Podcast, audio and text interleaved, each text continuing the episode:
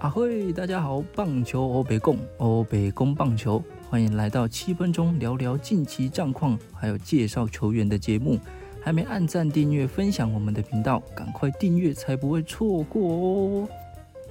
今天要来跟大家谈到下礼拜一即将登场的中职选秀，尤其是今年会多出第六张桌子，也就是台钢的加入。不过今年大部分认为是选秀小年，虽然参加人数破纪录。但是抢眼的还是有限。海外回归的球员宋文化有不错的名气，适合拿来当看板球星。成绩如果不错的话，也可以成为队上的轮值人选。但是手臂的状况就比较明一点。其他还有林凯威和郑浩君等等。这集七分钟欧北共要来跟大家介绍这次高中生令人期待的潜力股啦。第一位宋家祥，一百八十三公分，八十公斤，右投左打。宋家祥棒球路的展开也蛮特殊的，是受到参加女垒的姐姐影响，我不像我们一般是受到爸爸还是哥哥的影响。国小、国中都是以捕手居多，但不是名校。高中加入古堡家商，等级一次往上跳，也让他刚开始是接不到队友的球。踏实自律的他，也不断练习增强实力，甚至连被队友亏的跑垒也加强。现在成为主杀能力不错，以及原本就擅长打击而备受期待的选手。第二位是来自麦寮高中的郑俊伟，一百七十公分，六十五公斤，右投左打，三级棒球都在云林完成。手背主要以游击还有三垒为主。国中曾被选为 U 十五中华培训队，但最后没能留在名单内。高山也如愿加入培训队，展现他优异的防守。有好的脚程，也让他有不错的守备范围，准度有，但是背力就是他比较欠缺的地方。打击方面也是偶有佳作型的选手，具有开发潜力。第三位应该也是各队垂涎欲滴的选手了，哇！突然飙出成语，被拿来与现在站稳兄弟游击的姜昆宇做比较哦。曾子佑一百七十八公分，七十五公斤，也是我们这一届的选秀热门。又投又打，呃，三级棒球都就读桃园名校。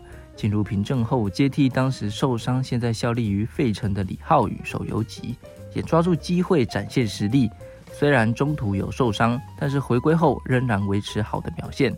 高三也扛下队长的责任，在多个杯赛都拿下奖项，选球、打击、守备都获得不错的评价，还是一名游击手，也成为大家流口水的对象啦。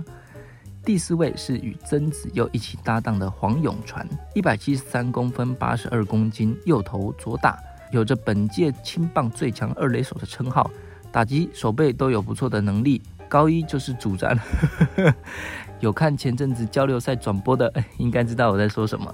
高一就和曾子佑扛起凭证内野中线的手背，中线手背扎实的稳定度是最让人赞赏的。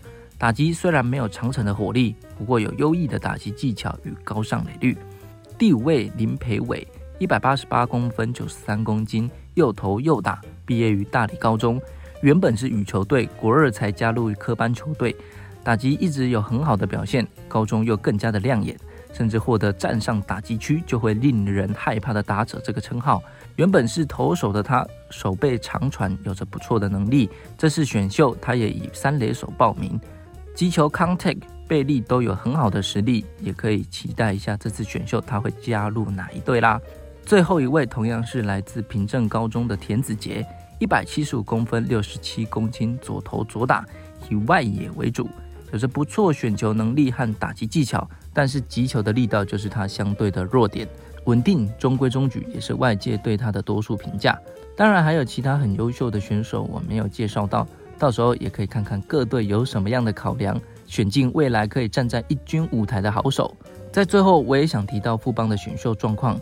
原本的选手中，多位应该是中生代的球员，表现没有特别突出，卡在二军里面。那几位大家应该也有一些人选了吧？后续补进的选手风格也都相似，尤其是之前提过相关农场的话题，以及状元杨敬豪一直打不出来，整个富邦的农场塞在一起，要养成就很困难。如今又要选秀，如何做出取舍，以及选入后一大卡车的人塞在二军农场里面，怎么分配，怎么育成，这都是很重要而且很严重的问题。以上就是这集的七分钟欧北共啦，我们就下次见，拜拜。